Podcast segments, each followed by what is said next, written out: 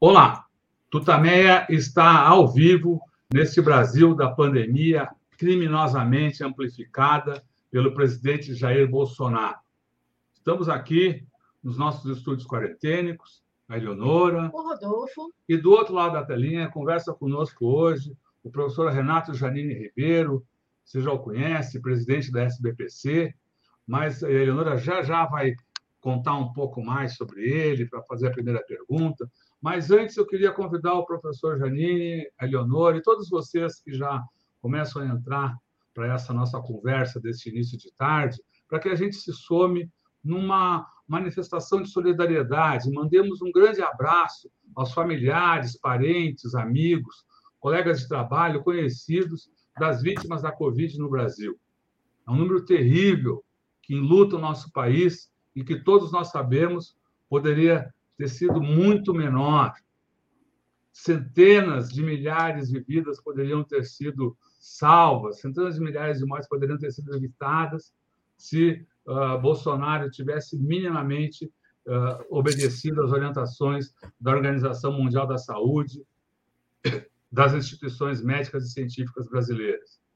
Não o fez, ao contrário, atuou como um serial killer da pandemia, como bem disse o senador Renan Calheiros durante a CPI da pandemia. A cada dia, o Conselho Nacional de Secretários de Saúde nos mostra os números dessa tristeza que atinge o país. Os mais recentes, divulgados no final da tarde de ontem, dão conta de que temos 616.830 vidas perdidas na, por causa da política de Bolsonaro na pandemia. São 22 milhões 198.871 casos. E é bom que se diga que esses números, com certeza, estão desatualizados, não só porque foram divulgados ontem, mas estão muito desatualizados por causa do, da bagunça que ocorreu no sistema uh, do Ministério da Saúde depois da invasão de hacker na sexta-feira, que até agora uh, não conseguiu ser, não, não foi completamente uh, resolvida, não foi completamente solucionada. As questões principais já estão avançadas ali, mas hoje mesmo o ministro da Saúde ainda disse que tem expectativa de estar funcionando amanhã, nessa terça-feira. Então, com certeza, a situação da pandemia no país é mais grave do que esses números que eu acabei de falar. Falando em gravidade, o Reino Unido, a Grã-Bretanha, registrou ontem a primeira morte de um, de um paciente infectado com a variante Omicron. É a primeira, segundo os registros oficiais, é a primeira morte no planeta. E o, o Ministério da Saúde da Grã-Bretanha vem avisando que não se deve uh, diminuir a importância, a periculosidade dessa variante, especialmente no, no, na questão de transmissibilidade. No Reino Unido, nesse momento, o número de casos está dobrando a cada três dias, segundo disse uh, o ministro da Saúde. Pandemia é um dos temas dessa entrevista. Eleonora. Professor Renato Janine Ribeiro, muito obrigada. É um prazer tê-lo aqui no Tutameia, nesse 13 de dezembro. Aliás, uma data ruim, né? Porque nos lembra o AI-5, mas enfim, vamos, vamos em frente. Professor Renato uh, Janine Ribeiro, nos lembra o AI-5 e a necessidade de lutar por democracia sempre.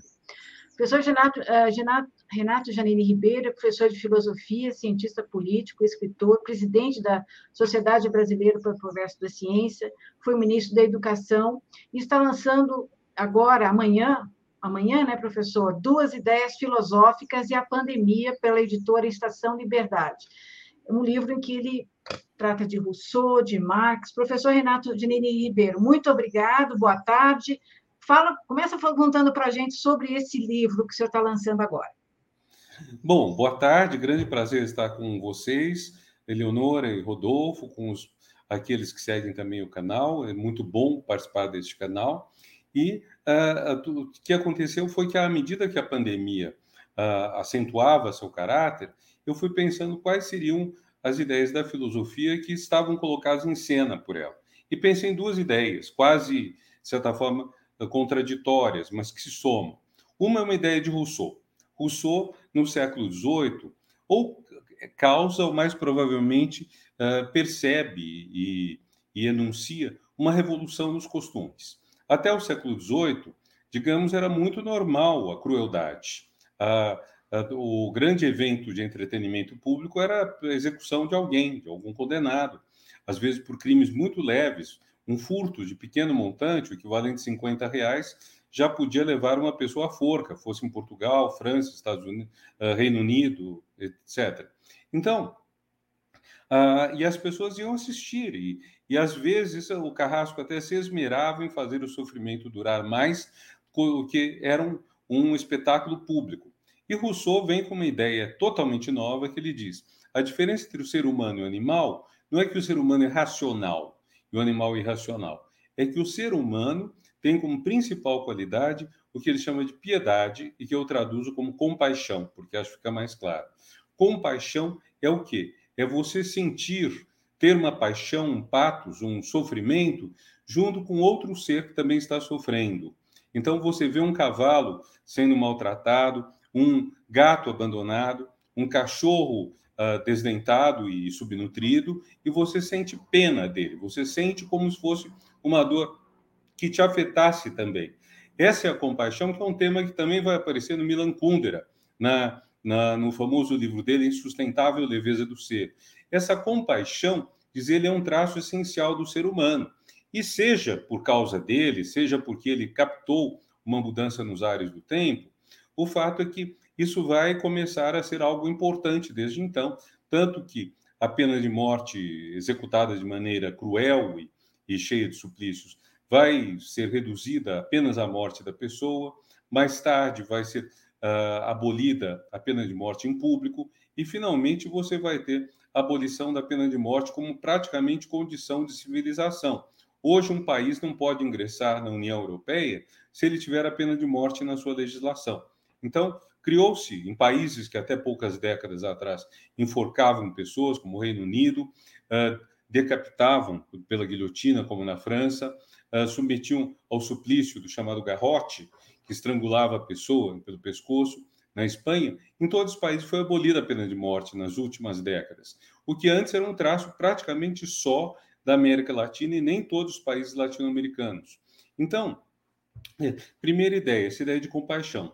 Então, nós temos um sofrimento grande, temos pessoas que estão morrendo e nós acudimos. Existe, um, em boa parte da população, essa dimensão de acudir, de ajudar, uh, ajudar, seja pelos atos de prevenção não farmacológico, como a higienização das mãos, uso da máscara, seja mesmo pelo estímulo às, às pesquisas que resultaram uma quantidade de vacinas nunca antes vista em tão pouco tempo, eh, mais de 100 pesquisas de vacina, mais de uma dúzia de vacinas testadas e aprovadas em menos de um ano. Isso não existiu nunca na história. E terceiro ponto, a gente que acode quem tem fome, gente que, que vai atrás da Unicef ou atrás de pessoas que estão uh, organizando alimentação e sabendo que as pessoas estão passando fome por em decorrência não só da Covid, mas da política desastrosa, para dizer o mínimo, do atual governo brasileiro, as pessoas procuram fazer que essas pessoas sobrevivam,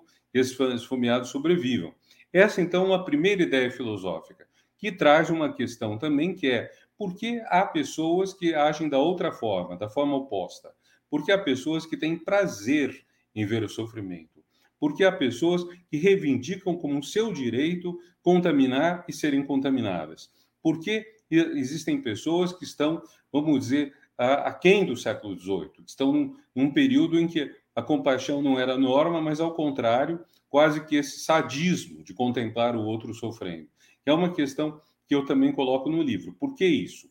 E a segunda ideia filosófica é uma ideia de Marx, de Karl Marx, mas curiosamente não é uma ideia que a gente diria marxista, não é uma ideia assim que está no cerne da, do pensamento dele contra o capitalismo. Não, é uma frase simples em que ele diz: a humanidade somente se coloca os problemas que ela pode resolver. Ou seja, a humanidade somente coloca como problema aquilo para o qual ela tem uma resposta possível. E aí eu penso nas em três grandes epidemias que mataram muita gente: a peste, grande peste do século XIV, que a gente aprendeu na escola como peste negra, mas hoje se evita usar esse termo, que matou entre um terço e metade das populações afetadas. A gripe dita espanhola, um século atrás, que matou de 3 a 5% da população mundial. E a atual pandemia, que se tivesse seguido o padrão, não digo nem da, da grande peste do século XIV, tivesse seguido o padrão da gripe dita espanhola, ela teria matado talvez 400 milhões de seres humanos. Ela matou até agora cerca de 6 milhões de pessoas, das quais 10% no Brasil. É um número muito grande. O Brasil tem 2,5% da população mundial, então as mortes, mortes aqui foram pelo menos quatro vezes mais do que teriam sido se o Brasil tivesse seguido padrões de contenção médios do mundo. Não estou falando nem os grandes padrões de contenção, tipo Nova Zelândia, que teve uma taxa de mortalidade muito baixa, China, mas se tivéssemos seguido os padrões médios. Então, tivemos uma taxa de mortalidade muito elevada devido a políticas erradas de governo. Mas a ideia de Marx é interessante porque, se a gente olhar para ah, os avanços científicos e tecnológicos, e acho que é disso que ele está falando, então nós podemos dizer que se não tivéssemos a internet, a mortalidade seria muito maior. Estamos falando agora utilizando justamente uma invenção recente, que tem poucas décadas e cuja generalização de uso é mais recente ainda, que é uma transmissão online. Essa transmissão online que vai ficar gravada permitiu que muita aula fosse feita, mesmo à distância, permitiu que muita teleconsulta fosse feita, mesmo com as pessoas sem estarem presentes no consultório do médico, permitiu que o setor de serviços se mantivesse intensamente e, enfim, o que não, não mesmo na parte de comércio, o uso da entrega, da delivery, como a gente fala, uh, o uso da entrega a domicílio reduziu bastante os riscos de contágio.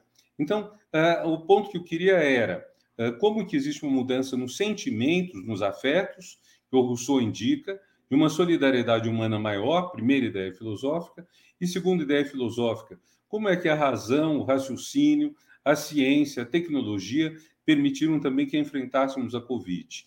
E se o número de mortes foi maior do que o, o contado, como observou o Rodolfo, e deve ter sido, porque eu li no Economist há duas, três semanas, que eles calculam 17 milhões de mortos no mundo e 1,5 no Brasil, 1,5 para 1,7. Ou seja, mais que o dobro dos dados oficiais, quer mundiais, quer brasileiros. Então, se o número de mortos foi esse, eh, teria ainda sido muito maior se nós não tivéssemos esse sentimento de solidariedade, de, de empatia uh, que devemos ao, a Rousseau e ao século XVIII, e se não tivéssemos também essa valorização da ciência e do conhecimento rigoroso, que também devemos, em boa parte, ao século XVIII e ao Iluminismo.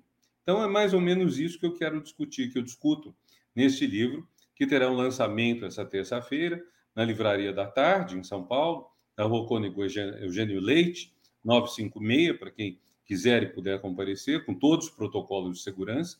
Não vamos falar de pandemia colocando as pessoas em risco de a contraírem, né? Mas é, é isso em, em, linhas bem gerais, viu, Eleonora? O tema desse livro. Deixa eu aproveitar para mostrar aqui a capa do livro. Duas ideias filosóficas e a pandemia. Como e é bom lembrar, Rodolfo, que, na verdade, a gente tem que fazer uma campanha por essas duas ideias filosóficas. Uhum. A gente tem que aumentar a, a, o sentimento de solidariedade uh, humana, que, enfim, existe, mas poderia e, deve, tem que ser maior, e temos que aumentar a convicção na ciência. E o próprio fato de, por coincidência, ser presidente da Sociedade Brasileira para o Progresso da Ciência, me faz entender que realmente sem ciência você não tem progresso. E sem progresso da ciência você não tem economia. Ao contrário do que o governo brasileiro sugeriu, que nós teríamos que escolher entre saúde e, e e, e economia, as economias que estão se recuperando primeiro são aquelas que enfrentaram a pandemia. E como disse hoje um jornalista, numa observação muito uh, acurada, você acha que o turista vai querer ir para um país em que não há controle da pandemia ou para um país em que ele estará mais seguro? Aludindo ao descaso do governo brasileiro com a vacinação, a recusa do passaporte vacinal, tudo mais. Quer dizer, claro que uh, se eu tivesse que escolher para passar minhas férias, eu prefiro ir para um país que esteja controlando a pandemia, não para um país que esteja deixando ela correr solta. Bom, acho que pego, pego desse, desse ponto aí e gostaria que o senhor comentasse exatamente, como o senhor falou antes, os contra-exemplos. Né? Falou tanto da, da, da, compaixão né? e da crueldade que existia, uh, que, que, que, existia como, como modus operandi no planeta até séculos atrás. Queria é. falar dessa, dessa coisa que, que ainda os arautos da, da crueldade nos dias de hoje. E eu lembro aí, dois, falando, pegando os exemplos que o senhor citou, no mundo ainda temos alguns países que, uh, com, com a pena de morte, um deles, a maior economia do planeta, ou ainda a maior economia do planeta, os Estados Unidos, e aqui no Brasil, nós temos na presidência da República uma pessoa que parece se comprazer com a dor dos outros, além de todas as questões econômicas, políticas, mas parece se comprazer com a dor dos outros. Na verdade, eu penso que desde que houvesse essa onda de democratização dos anos 80, com a queda das ditaduras de direita na América Latina quase inteira, a queda das ditaduras comunistas no leste europeu também praticamente todo, desde esse período, houve uma coisa curiosa, porque, por um lado, os direitos humanos foram fortalecidos, cada vez mais se falou em direitos humanos, por outro lado, porém, surgiu um descontentamento com os direitos humanos, que a gente ouvia muito em programas de rádio pela manhã. Os programas de rádio pela manhã que falavam da criminalidade e culpavam pelo aumento da criminalidade o pessoal dos direitos humanos. Eu até uma vez ouvi um motorista de táxi bastante conservador que começou a se exaltar sobre isso, falou porque tudo isso vem desse pessoal dos recursos humanos. Ele até errou a palavra, né? Mas, no fundo, o que é interessante notar é que no momento que ocorre uma vaga de democratização do mundo, que até alguns chamaram terceira onda democrática, surge uma força contra essa onda democrática. E essa força ah, vai pegar justamente o tema da segurança pública e vai dizer que o quê? Que o pessoal de direitos humanos defende direitos humanos de bandido, não defende gente boa, defende só criminoso, que a gente quer uh, que os criminosos sejam bem tratados em vez de serem castigados, que criminoso não deve ter direitos humanos, o que é inclusive um paradoxo, porque um direito humano básico é o direito a um julgamento justo. Você não pode saber que uma pessoa é criminosa antes de julgá-la e de dar-lhe defesa. Então, não está estampado na cara da pessoa que ela é criminosa. Vocês vejam, acabamos de ter o júri em Porto Alegre dos, de alguns dos responsáveis pela morte de 242 jovens da Boate Kiss. E esse uh, julgamento causou uma certa controvérsia, porque, na verdade, cometeram atos muito pequenos. Por exemplo, um deles comprou um, um aparelho, um negócio pirotécnico, né, um negócio de botar fogo, que era uh, barato, seis, sete reais, e apesar do vendedor ter dito, olha, se o lugar vai ser um ambiente fechado, tem um outro que custa 70 reais que é seguro. Ele quis economizar 60 reais e isso matou 242 pessoas. É um, é um contraste muito grande entre a causa e o efeito. E há pessoas que acham que a condenação foi muito grande, foi mais vingança do que justiça, etc. Mas por que, que eu estou falando disso? Porque nós estamos vendo uma situação em que a responsabilidade das pessoas pelo, pelo uh, bem social é muito grande. E às vezes a irresponsabilidade, até pequena, pode causar muitas mortes. E nesse caso da Botkiss, não está estampado na cara dos condenados que eles são criminosos. Eles foram condenados depois de um julgamento que tiveram ampla defesa, em que a promotoria apresentou documentação séria, em que a defesa fez o que pôde, inclusive com uma carta psicografada que eles atribuem a um dos falecidos e que estaria isentando os, os responsáveis pela morte deles. Enfim, você tem que ter direitos humanos até para condenar as pessoas. Você não pode condenar com certeza. E o que me preocupa, às vezes, nesses inimigos dos direitos humanos é que eles mais querem o castigo, o sofrimento, do que pegar a pessoa efetivamente culpada. Eu lembro de um caso em São Paulo, Bar Bodega. Houve um crime cometido nele, acho que nos anos 90, e uh, um jovens foram assassinados, e houve uma campanha grande para pegar os criminosos e a polícia apresentou os criminosos e aí o, o promotor público disse não, eles não são criminosos e soltou-os. Eles confessaram sob tortura. E aí a, a, própria, uma familiar de uma das pessoas mortas fez uma campanha contra o Ministério Público dizendo que estava soltando os assassinos, mas eles não eram os assassinos. E o Ministério Público acabou encontrando os verdadeiros assassinos. E eu fiquei muito impressionado porque essa senhora, ela não queria que, que condenasse os culpados, ela queria que condenasse qualquer pessoa que parecesse culpada. E esse ponto é um ponto que ficou muito forte na luta contra os direitos humanos, contra a democracia. Surgiu, então, todo um discurso antidemocrático muito forte e que passa pela, pela, pela, pelo desejo de que outro sofra. É um certo. Por isso que eu falei em sadismo, é um desejo de sofrimento alheio. Esse desejo de sofrimento, ele ficou mais ou menos, uh, como se diz, uh, latente, né? Quer dizer, seguindo nos programas de rádio do período da manhã, tendo um discurso de muito motorista de táxi, infelizmente, mas esse discurso foi ficando assim meio meio para trás até o momento que nós tivemos a grande crise econômica mundial. Eu entendo que um dos fatores que despertam muito descontentamento é quando as pessoas não sentem que tem futuro. E ao não sentirem futuro, uh, depois dessa crise tremenda que causou tanto desemprego, tanta miséria, tanta, tanto retrocesso no mundo, muitas pessoas começaram a procurar quem é o culpado. E olha, como eu disse outro dia para a Carta Capital, você explicar às pessoas que a culpa é do, do, do da quebra do, da especulação imobiliária nos Estados Unidos, uh, isso é muito complexo. Você não vai fazer entender muito bem a maior parte das pessoas. Agora, se você disser que tudo isso aconteceu porque uh, tem homossexual na rua, porque tem mulher andando de mensaio ou de biquíni cavado, porque tem o PT no governo, aí as pessoas entendem mais facilmente, que eles entendem errado, mas conseguem voltar o seu ódio para alguém, que é o que explica, por exemplo, o racismo em vários países da Europa. Em vários países surge a ideia de que o árabe, por exemplo, é o culpado e está tirando emprego, digamos, dos franceses. Quando os árabes foram para lá para fazer os empregos que o francês não quer. O francês não quer ser lixeiro, o francês não quer receber abaixo do salário mínimo, o francês não quer nada disso.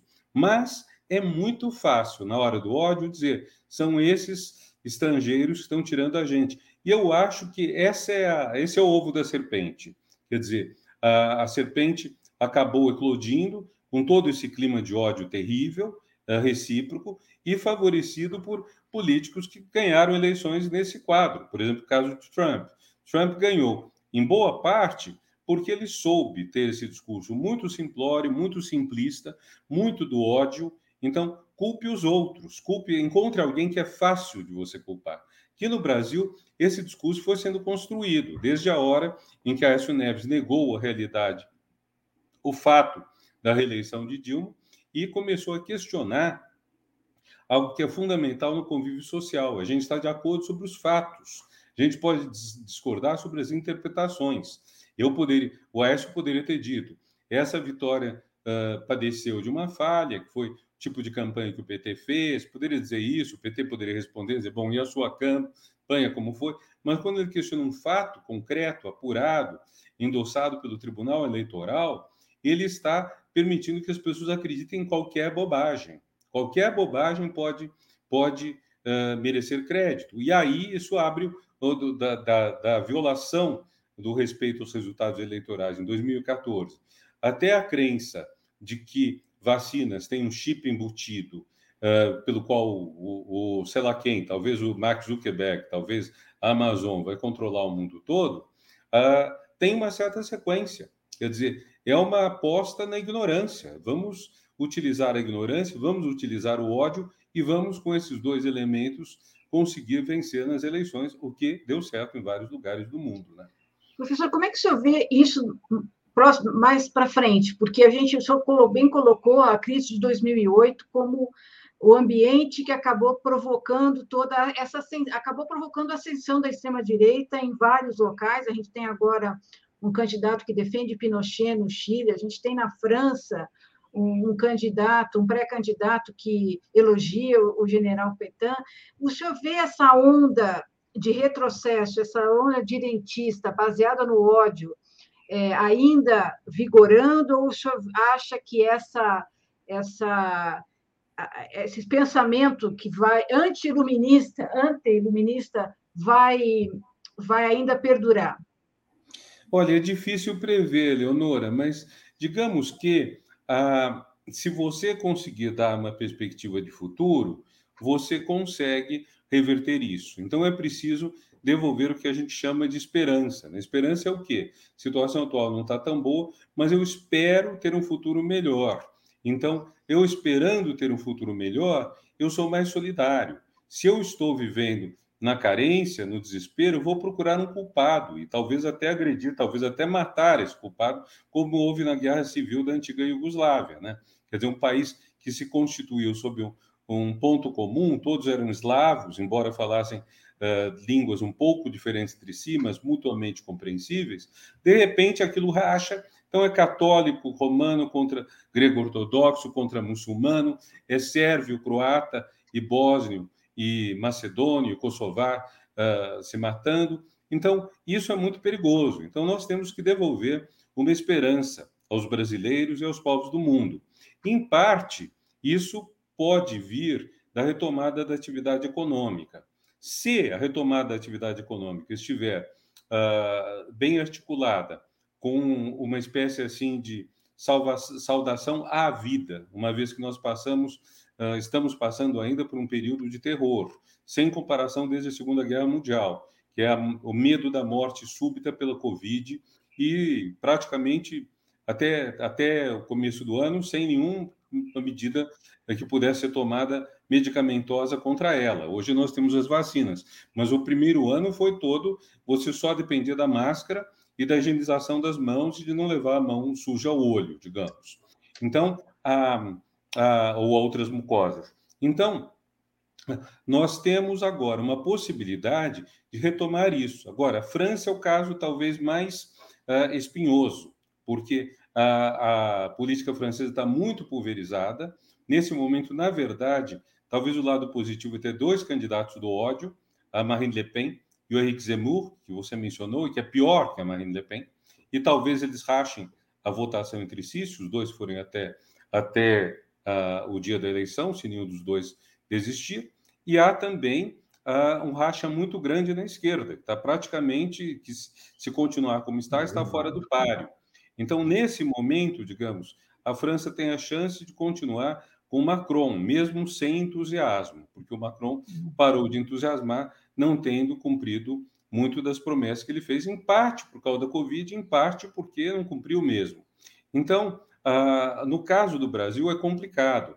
Nós temos uma pesquisa de opinião que indicam uma claríssima derrota do presidente, mas nós temos um ano ainda até a eleição. Então, a gente não, quer dizer, para ser exato, dez meses, né?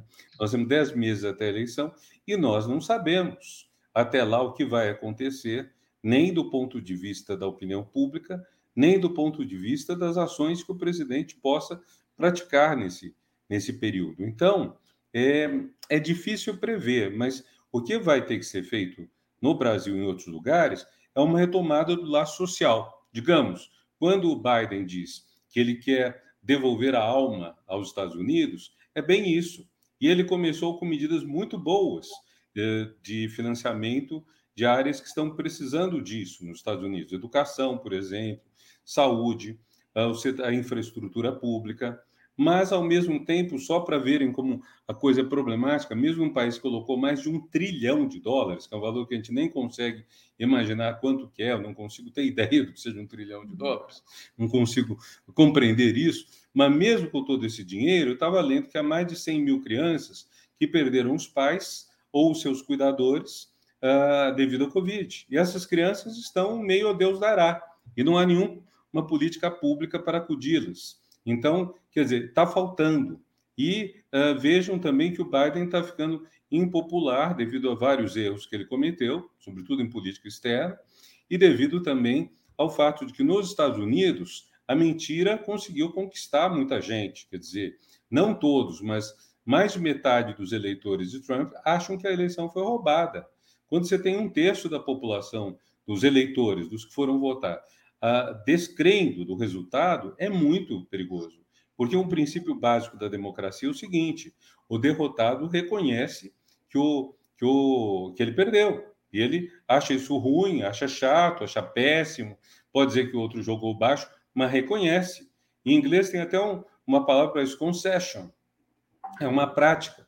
Na noite da eleição, o candidato derrotado liga para o candidato vitorioso e cumprimenta e fala parabéns. E é um ponto num país que está tão com, com conflitos que já vem um tanto de longe, é um ponto de elegância, de respeito às regras democráticas.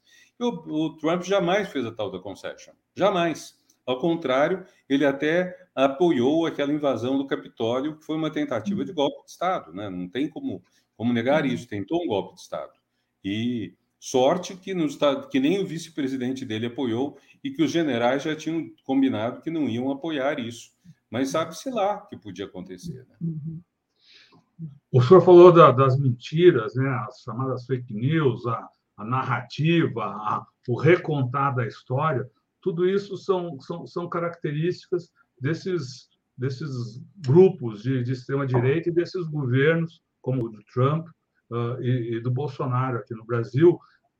E uma outra vertente dessa, dessa mentira, dessa criação de, de uma nova história, é o ataque à educação e à ciência.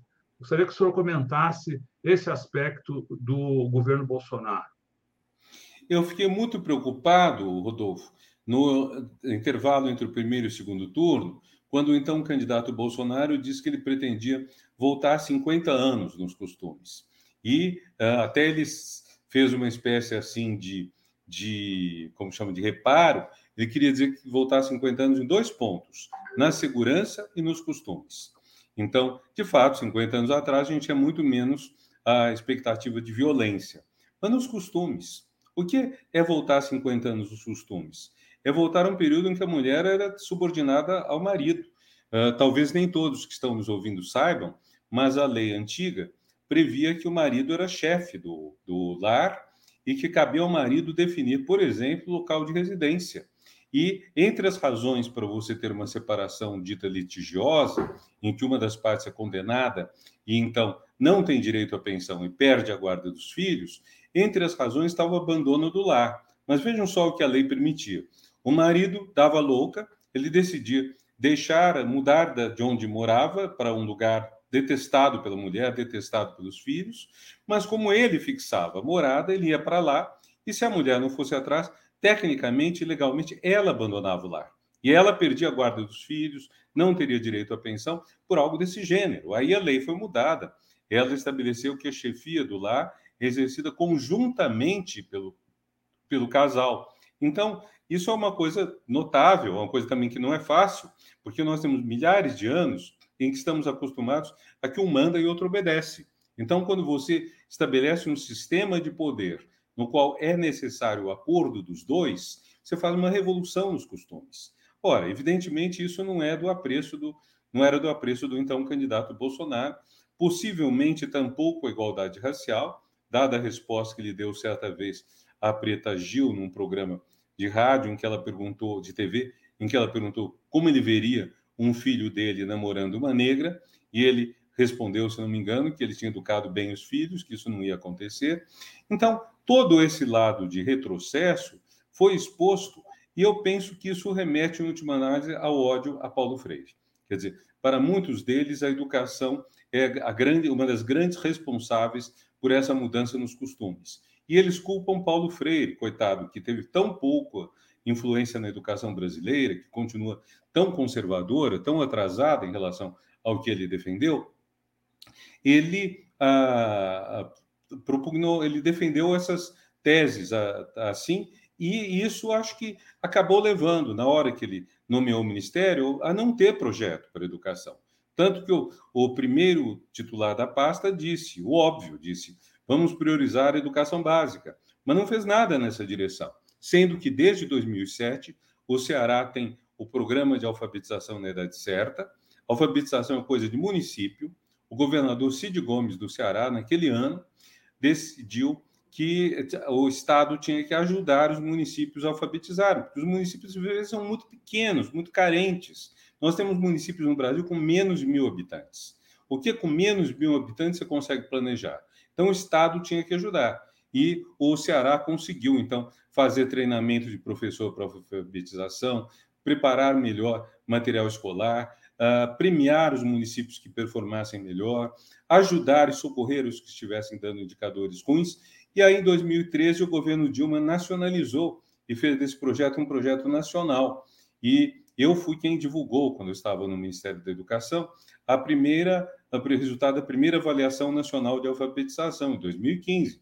Era preocupante, mas avaliações são termômetros. Se você não tem termômetro, você não trata doença. Então, a, partir dessa avaliação, a gente pôde indicar várias políticas que deviam ser tomadas e que tiveram um corte muito claro. O governo Bolsonaro não se manifestou interessado nisso.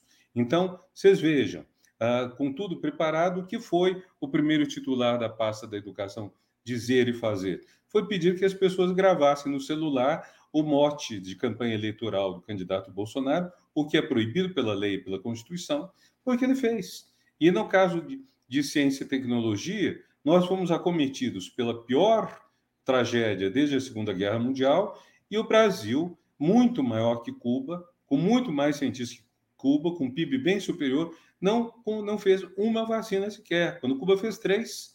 E o Brasil tem cientistas capazes de fazer, tanto que há um projeto no Butantan, um na USP de Ribeirão, um na UFMG, mas que não tiveram continuidade por falta de financiamento. Então, acho que essas coisas todas, elas são um sinal muito grande do, do, do, da falta de prioridade nisso. Eu vou aproveitar, assim, tomar uma liberdade. Eu recebi hoje um livro, Pedagogia da Autonomia, do Paulo Freire, e vou mostrar uma frase do Paulo Freire, não sei se vocês conseguem ler. Qualquer discriminação, Qualquer discriminação moral, moral. Paulo Freire. Uhum. É, veio uhum. junto com o livro. Eu acho que essa é uma expressão muito boa. Agora, você tem um conservadorismo que acha que discriminar é legal, que acha como que pobre vai andar de avião, como que pobre vai ter uma vida melhor, como é que mulher vai ser igual ao homem, como é que negro vai ser igual a branco. Tudo isso é extremamente atrasado, mas continua uh, funcionando no Brasil, porque temos 500 anos de construção sistemática da injustiça social nesse país.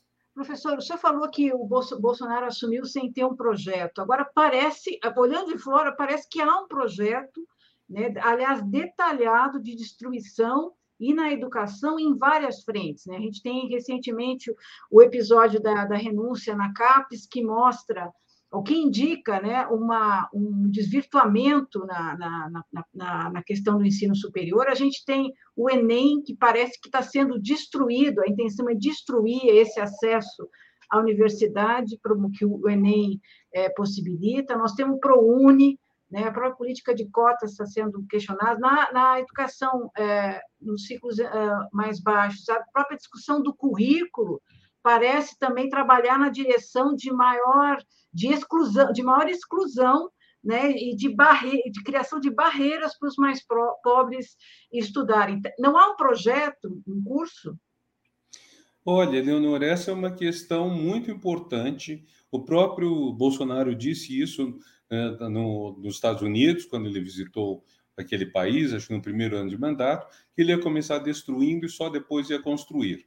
Então, há muitas pessoas que acham que existe um, projeto deliberado exatamente como você descreveu. Você vai destruindo a inclusão social porque é contra. Você vai destruindo o meio ambiente porque é contra, e por aí vai. Por outro lado, há pessoas que acham que isso tudo são erros, é, seriam fruto de uma gigantesca inépcia da equipe governamental. Por exemplo, um, o, o, Bolsonaro foi muito apoiado pelos ruralistas, pelo agronegócio, e uh, uma parte deles hoje sabe, finalmente percebeu, que, ou alguns perceberam até cedo, como a própria Cátia Abreu, que foi ministra da Dilma, que se você sabotar o meio ambiente, você não vai ter, vai perder mercados, vai perder mercados nos países envolvidos. Então, ou vamos pegar outro lado. É óbvio que o presidente quer a reeleição.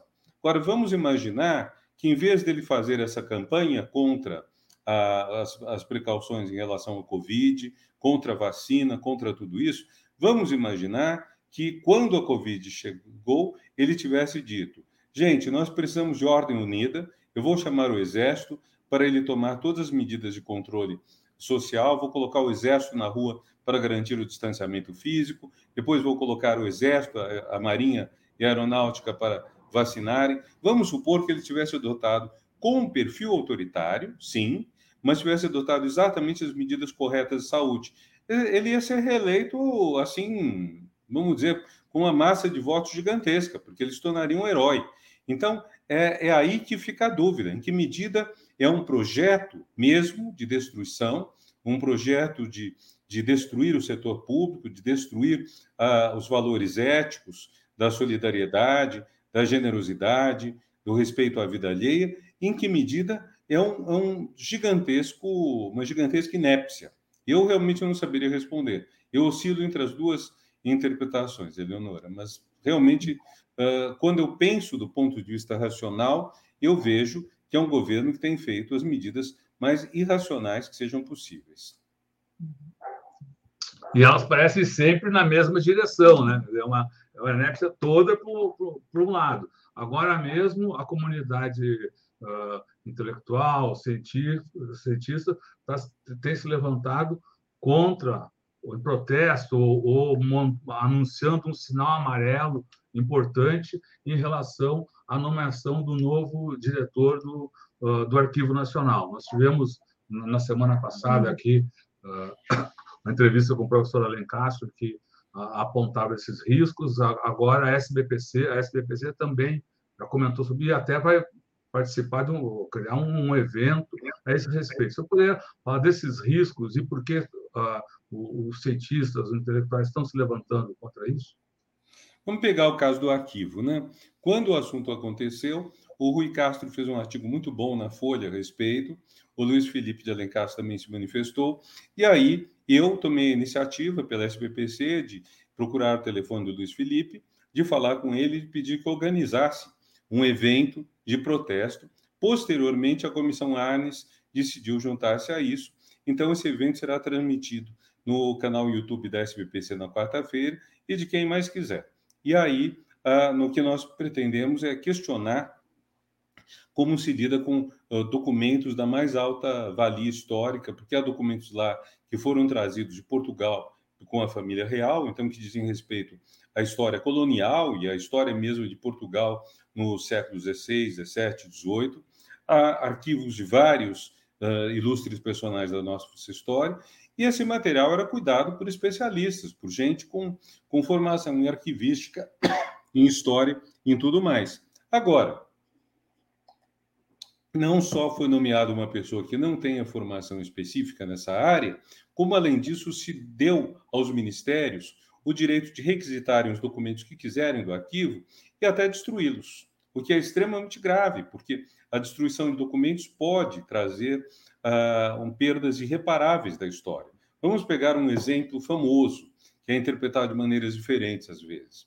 Quando se proclama a República, Rui Barbosa, que é ministro do governo provisório, manda destruir toda a documentação relativa ao tráfico de escravos. Isto é hoje considerado um tremendo crime contra a informação histórica.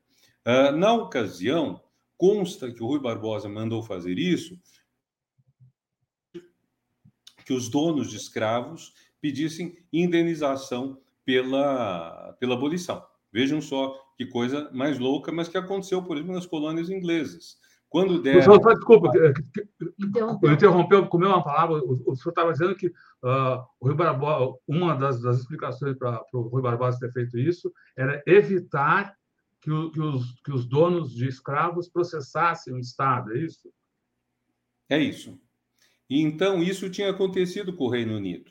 O Reino Unido, em algumas das suas colônias, quando deu a abolição aos escravos, ele pagou aos proprietários o valor dos escravos e havia essa demanda.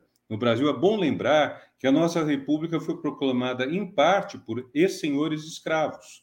Então, isso era uma possibilidade. Então, hoje, os historiadores entendem que o Rui Barbosa mandou queimar movido por essa intenção de evitar uma indenização absolutamente indecente e imoral. Agora, vocês vejam também o que isso traz de paralelo. Em vez do Brasil, na hora da abolição, dizer, vamos dar a cada um dos antigos escravos, uh, para pegar um exemplo da história americana, um, um hectare e, um, e uma mula para eles começarem a vida, não fizeram nada disso.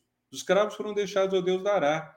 Tanto que a, a favela, a primeira favela do Brasil, uh, que tem esse nome no Morro da Favela, é dos anos 1890. Pouco depois do fim da escravidão, você começa a favelização das grandes cidades brasileiras, que hoje responde uma parte significativa de nossa população. Então, mas ah, vejam, o caso do, do de, desse, se, se foi essa a razão do Rui Barbosa queimar a documentação, teria até sido uma razão respeitável, mas melhor teria sido enfrentar a questão uh, no princípio, dizer, não, quem foi dono do ser humano uh, deveria, quando muito, deve ficar feliz de sair livre, porque fez uma canalice.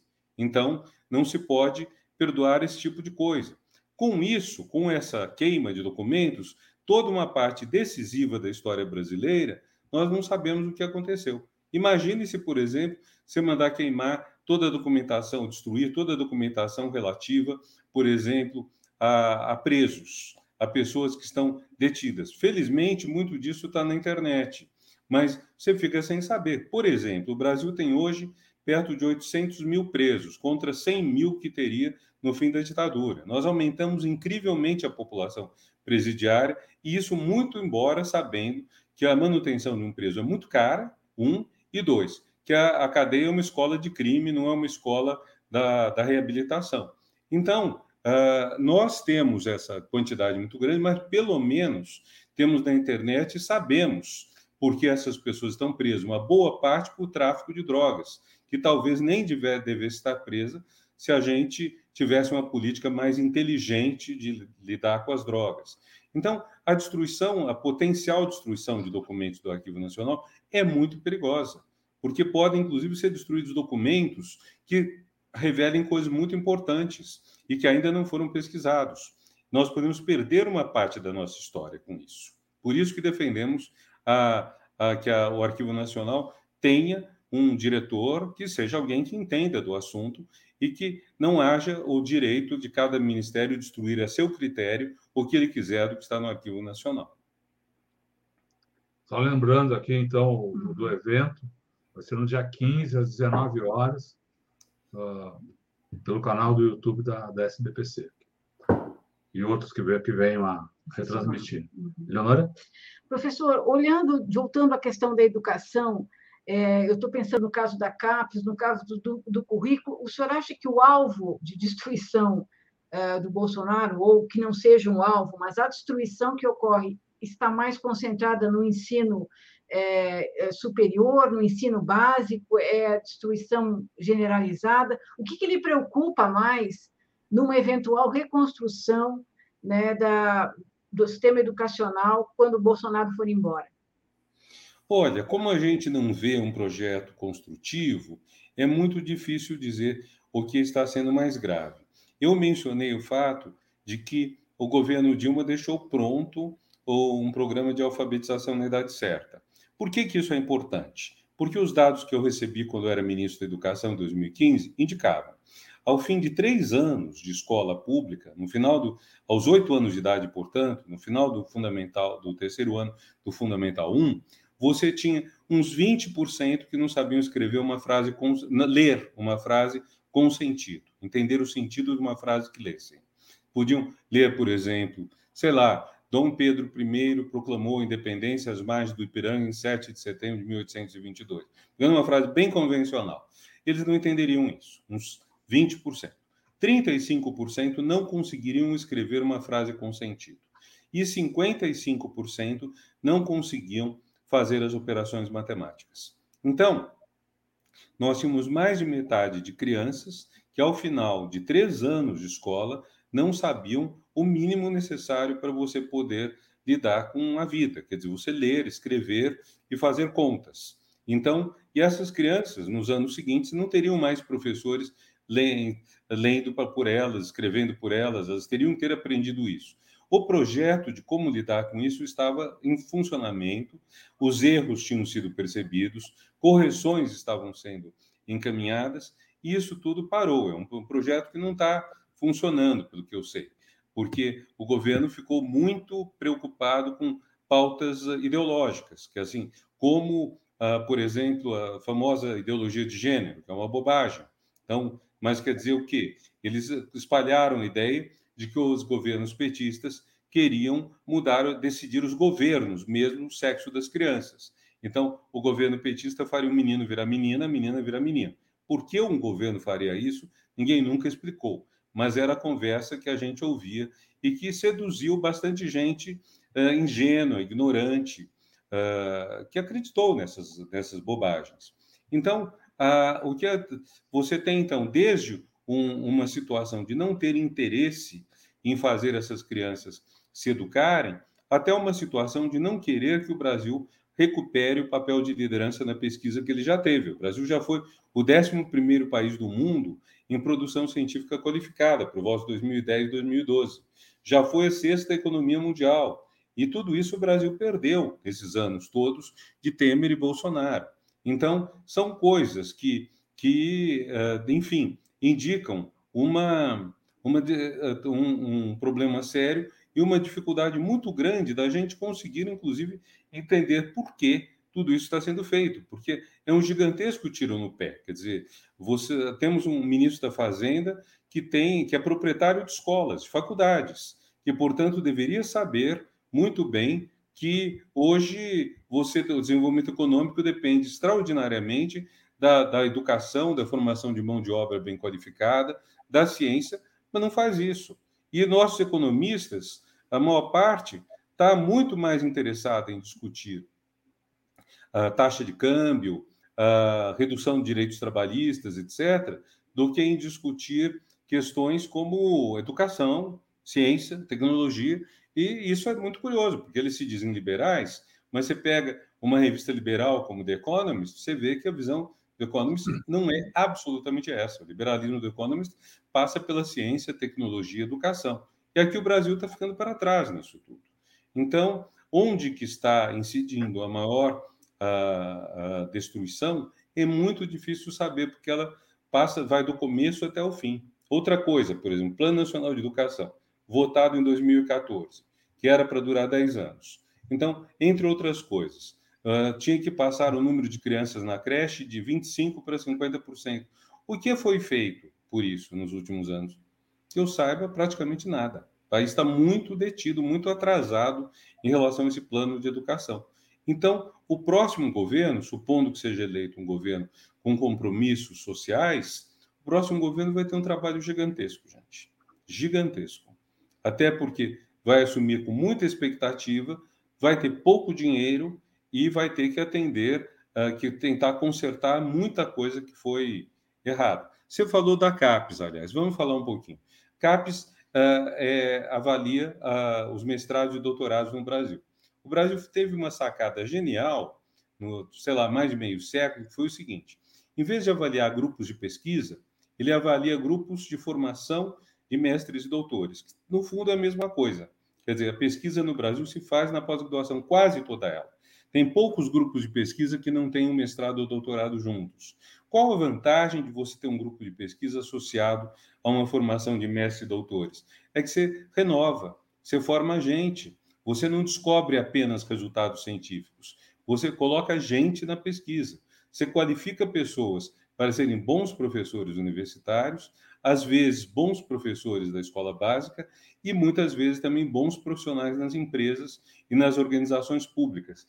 Então, tudo isso é um, é um gigantesco jogo ganha-ganha que se deve muito a CAPES, onde você tem um sistema muito sério de avaliação dos custos de pós-graduação para não exatamente para puni-los, os que estão mal, mas para dizer, olha, vocês estão fazendo a coisa errada. Você, por exemplo, tem um curso de doutorado que eu conheço, com 15 professores, dos 15, três ou quatro publicaram durante o período avaliativo. Ou seja, três ou quatro pesquisaram e mostraram a pesquisa deles. Então, isso fica muito atrasado, porque se você não é um pesquisador ativo, como você forma um pesquisador futuro, que é um mestre ou um doutor? Então, esse curso perdeu nota e, uh, e esse é um tipo de coisa que tem que a avaliação da CAPES faz. Ela é extremamente econômica, porque ela ensina cada curso de mestrado ou doutorado a render o máximo possível na formação dos seus alunos. Esse é um problema, e a gente vê hoje está suspensa a avaliação, ou foi suspensa a divulgação da avaliação, porque dois procuradores uh, entenderam que, enfim, estava equivocado o sistema, todo mundo explicou para eles, eles não entendem disso. Vamos dizer claramente, não entendem do assunto. Eu estive na conversa com eles, era visível que eles não compreendiam o assunto. Um deles até citou o caso de um conhecido dele, que pediu uma bolsa ao CNPq e não recebeu, porque não é professor na pós-graduação. Então, quer dizer, normalmente, se a pesquisa é feita na pós-graduação, faz sentido que você não dê uma bolsa de pesquisa a quem não, não faz pesquisa em grupo, num grupo, né? Faz sentido. Mas eles não sabiam disso. Então, nós estamos numa situação bastante precária. O INEP é um caso paralelo, né? Quer dizer, logo antes do exame do Enem, do Enem, uh, demitiram-se funcionários de carreira uh, que dos quais dependia acudir em caso de desastre. Foi muita sorte não ter havido uma intercorrência grave durante o Enem, por exemplo, faltar água em 500 escolas, faltar luz em mil escolas, sabe? Foi muita sorte, porque se tivesse havido isso, provavelmente o INEP não conseguiria lidar com isso. Então, nós temos como se fosse uma destruição da infraestrutura. E, e, isso, isso acaba tendo uma consequência mais contra o ensino público? O senhor acha que uma, um objetivo do governo é, é, atingir o ensino público, promover uma privatização é, de fato da educação? Olha, dizer quais são as intenções e objetivos é complicado, porque a gente pode, quando muito, é dizer o que está acontecendo. E se o que está acontecendo é objetivo deliberado ou é falha, aí é uma outra análise. Agora, o que é muito claro, eh, nós tivemos quase dois anos já de Covid. Nesse período, pelo menos um ano e meio dependeu de ensino remoto emergencial. Não é educação à distância. É uma coisa que exigiria um preparo, muito uso de material audiovisual. Ensino remoto emergencial quer dizer, manda o professor ligar a, a, o, o celular dele e o aluno ligar um celular e um fala e outro vê, e outro eventualmente responde. É isso o que foi feito. É, em outros tempos, nos governos anteriores, o que teria acontecido? O MEC teria liderado esse processo. O MEC teria criado uma comissão para definir parâmetros do ensino remoto emergencial, teria destinado recursos para uh, treinar os professores para isso, porque às vezes você usa a câmera e de repente você começa a mexer, a câmera não está mais te pegando, você não aparece. Deveria ter também uh, utilizado o dinheiro do Fundo de Universalização dos Serviços de Telecomunicações para instalar torres de banda larga perto dos bairros pobres, das comunidades, das favelas. Deveria ter uh, discutido com as operadoras para fazer que todos os pacotes de dados que eu e vocês dois não estamos pagando, que estamos em casa e estamos usando Wi-Fi em vez de mas continuamos pagando um pacote de dados de 15, 20 gigas, esse pacote não utilizado fosse transferido para os alunos das escolas públicas, tudo isso o MEC deveria ter feito e não fez. Então, a gente tem um exemplo claro de falha, de falha muito grande. Se essa falha foi deliberada, é difícil dizer. Agora, quando autorizaram os alunos de escolas particulares a entrarem no ProUni, é visível a sabotagem no ensino público.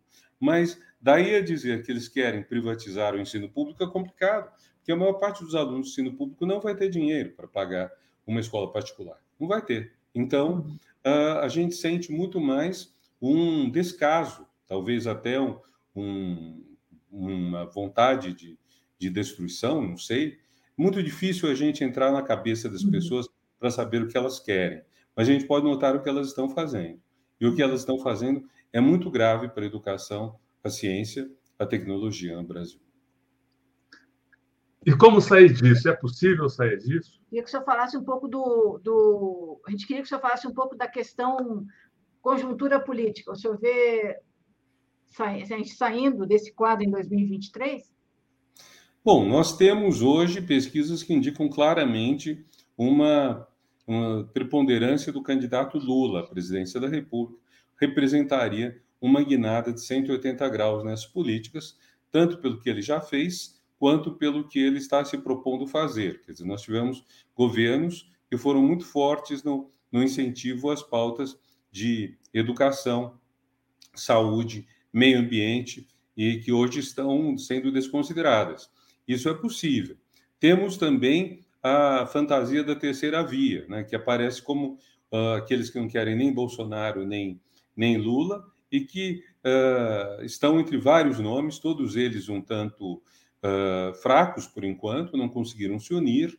E, sobretudo, o que eu notei no discurso dos chamados da terceira via é uma falta muito grande de propostas sociais. Quando a gente ouve as pessoas falando, você vê que elas não falam em propostas sociais. Elas falam disso, quando muito, depois de terem sido muito uh, cobradas pelos seus marqueteiros. Então, eu vi que hoje o Luciano Huck estava fazendo uma reunião com quem o apoiou para tentar manter alguma coisa, que eu não sei o que é, porque ele não vai mesmo concorrer. E, entre as coisas, ele fala economia verde e educação.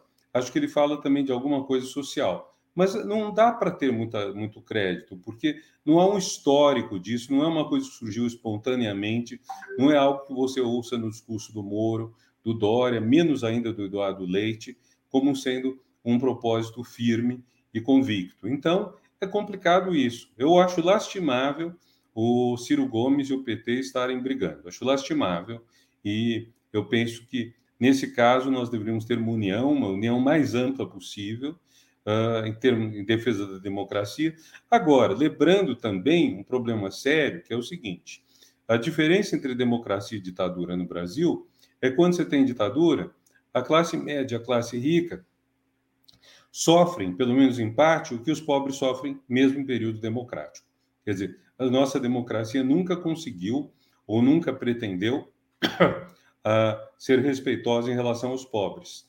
Então, nós temos que, que fazer não apenas a restauração dos valores democráticos no país, como também nós temos que enfrentar a famosa questão social, da qual faz 100 anos, um século atrás, uh, um presidente da República uh, dizia que, que, era um caso de polícia. Né? Me refiro a Washington Luiz, que foi governador de São Paulo e presidente da República, e de quem se conta que ele teria dito que a questão social é um caso de polícia. Então, Uh, infelizmente, o Brasil continua pensando muito assim, ou pelo menos quem manda no Brasil pensa muito assim. E nós temos que ir para o caminho dos países ricos. Países ricos, países envolvidos, são países sem pobreza, né? são países que venceram isso, que promoveram a inclusão social. Só, não sei, acho que a gente está mais ou menos no final, mas se você pensar que uh, talvez um terço da população brasileira tenha todas as oportunidades e dois terços uh, estão muito carentes de educação, saúde, moradia, alimentação, salário, transporte decente, então é claro que, que nós, o que nós estamos rendendo depende muito desse um terço. E esses dois terços têm talentos incríveis que estão sendo desperdiçados. Quantos médicos, quantos cientistas, quantos empresários até nós estamos desperdiçando nesses dois terços sem chance? Acho que a gente tinha que tem que fazer uma mudança radical nisso tudo. Uhum. Professor, como o senhor disse, a gente está assim, encaminhando para o final aqui do tempo combinado, mas queria ainda que o senhor comentasse um outro tema relativo a, a no âmbito internacional, um tema relativo aí à democracia, ao direito à, à informação, que é o caso uh, Julian Assange, que o senhor, já, aliás, já comentou esses dias em sua, suas redes sociais, queria trazer aqui. O senhor, o senhor disse ah, ontem, né? Uh, Julian Assange merece o Prêmio Nobel da Paz pelas revelações que fez sobre crimes dos poderosos. Em vez disso, o Reino Unido vai mandá-lo passar o resto da vida numa cadeira zelar. O silêncio da mídia nacional e mundial sobre esse crime é ensurdecedor. É, esse é um assunto assustador, porque o Julian Assange era alguém que deveria ter o Prêmio Nobel da Paz ou o Prêmio Pulitzer ou algo do gênero, né? E uh, e não está tendo, né? Então, nós estamos numa situação muito uh, preocupante nisso tudo, né? Quer dizer, nós precisamos, então, ter uma mudança muito grande nisso para que a gente possa uh, fazer a, o Brasil ser um país justo, um país qualificado, tudo mais. Uh, mas no caso, e o Assange teve um papel muito importante nisso, inclusive denunciando a, a, a espionagem sobre Dilma Rousseff. Mas nós, o que nós precisamos agora é cerrar fileiras em favor dele. Quer dizer, é uma pessoa que revelou crimes terríveis cometidos em, por países que se dizem democráticos e esses crimes têm que ser. Uh, nós não podemos ter uma pessoa uh, punida porque fez o bem. Isso está totalmente errado. Eu vou pedir desculpas a vocês, mas eu tenho que entrar agora numa outra live, que é da Academia de Ciências de Lisboa, de Portugal, aliás. Então, vocês me perdoem parar por aí, mas enfim, o caso do Assange é praticamente um assassinato, né? Uma pessoa que está há mais de 10 anos presa, em, uh, reclusa, né? Primeiro na embaixada do Equador, hoje em cadeias britânicas e correndo risco de morte ou de passar todo o resto da vida preso nos Estados Unidos, não por coisas ruins, mas por coisas certas que ele fez. Então, eu agradeço a atenção, Eleonora, Rodolfo, todos que nos sigam e me peçam, uh, me deem licença, por favor. Né? Muito obrigado. Muito obrigado, professor. Muito obrigado. Muito obrigado. Muito obrigado. obrigado. Tchau, professor Renato. Bom, pessoal, então a gente conversou agora aí com o professor Renato Janine Ribeiro, conversamos aí sobre uh, os ataques que Bolsonaro uh, vem fazendo à ciência, à educação, mas muito mais do que isso, né? Uhum. Uh, também falamos sobre a filosofia, uhum. o livro que ele que, que Janine Ribeiro está lançando, mostrar aqui a capa, né? Duas ideias filosóficas e a pandemia, e a gente estava encerrando aí a entrevista com os comentários dele sobre essa decisão da Grã-Bretanha de permitir a extradição. Ainda não sabe se, uhum. né? pelo menos houve uma decisão judicial dizendo que era que era possível ser feita a uhum. extradição de Julian Assange para os Estados Unidos, algo que vem uh, levantando uh, palavra de protesto de uh, democratas no mundo todo. Hoje mesmo, um das, dos títulos do, do Poder 360 e de outros mostrava que Lula e Dilma assinam carta que pede liberdade de Julian Assange. Bom, queria dizer que essa entrevista Antes de, antes de, de dizer que essa fica disponível, eu queria convidar a todos aqui, uh, agradecer a, a, presença de todo mundo aí, agradecer, como já fizemos aqui, a entrevista de Renato Janine Ribeiro e convidar a todos para a gente se somar num outro agradecimento, um agradecimento a todos os profissionais, as profissionais, mulheres e homens que atuam nesse Brasil em todos os, os níveis do combate à Covid-19, colocando suas vidas em risco em defesa das nossas, ainda por cima enfrentando o boicote, os ataques cotidianos de Bolsonaro. A elas, a eles, nosso agradecimento, nosso muito obrigado. Essa entrevista de Janine Ribeiro fica disponível uh, para você rever, enfim, discutir com os amigos, em todos os canais uh, Tutameia. Busque por Tutameia TV, você nos encontra nas várias plataformas de podcasts, no Twitter, no Facebook, no YouTube. Não deixe de no YouTube se inscrever no nosso canal. A gente está quase chegando aos 50 mil. Divulgue aí o canal. Se inscreva. Se inscreva, divulgue o canal uh, Tutameia TV. Quem sabe a gente chega aos 50 mil inscritos antes do final do ano. E visite também o site Tutameia, que é onde uh, que ancora todo o nosso trabalho. A gente publica lá reportagens sobre as entrevistas, fotos, vídeos, enfim, uh, o trabalho jornalístico dos tutas está, dos tutas está ali, ah, como eu falei, ancorado, está sustentado nesse, nesse site. O endereço é www.jor.br. E assim a gente se despede agradecendo a sua participação e convidando a que, enfim, sempre divulgue aí o jornalista dos, o jornalista dos estudos. Eleonora, quer falar Não, da sua é despedida se também? Inscreva, se inscreva no também é a TV, pessoal. Então tá. Tchau, boa tarde. Tchau, pessoal. Obrigada.